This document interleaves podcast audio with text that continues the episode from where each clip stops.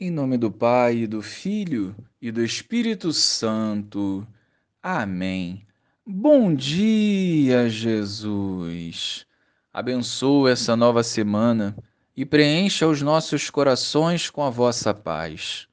Iluminados pelo Evangelho e inspirados pelo Espírito Santo, queremos testemunhar as vossas maravilhas. Amém. Naquele tempo, quando Jesus e seus discípulos estavam reunidos na Galiléia, ele lhes disse: O filho do homem vai ser entregue nas mãos dos homens. Eles o matarão, mas no terceiro dia ele ressuscitará. E os discípulos ficaram muito tristes.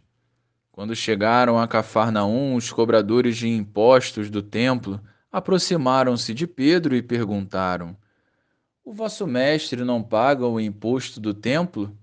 Pedro respondeu: Sim, paga. Ao entrar em casa, Jesus adiantou-se e perguntou: Simão, que te parece? Os reis da terra cobram impostos ou taxas de quem? Dos filhos ou dos estranhos?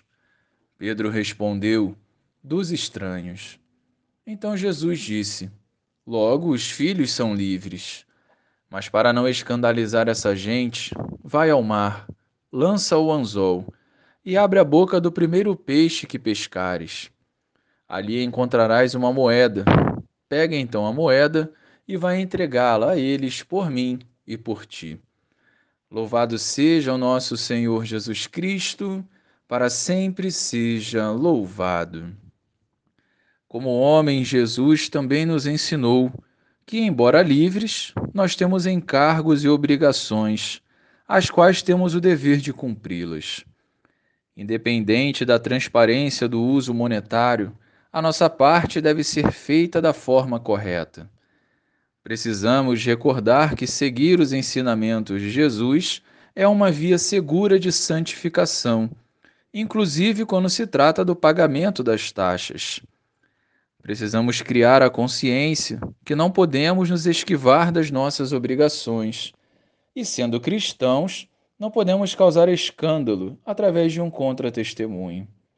À medida que vivemos a palavra, a providência divina jamais nos faltará. E confiantes nessa palavra, devemos participar do crescimento e conservação do templo também. Portanto, abramos mão das reclamações e sejamos mais ativos na vivência deste Evangelho. Glória ao Pai, ao Filho e ao Espírito Santo, como era no princípio, agora e sempre. Amém.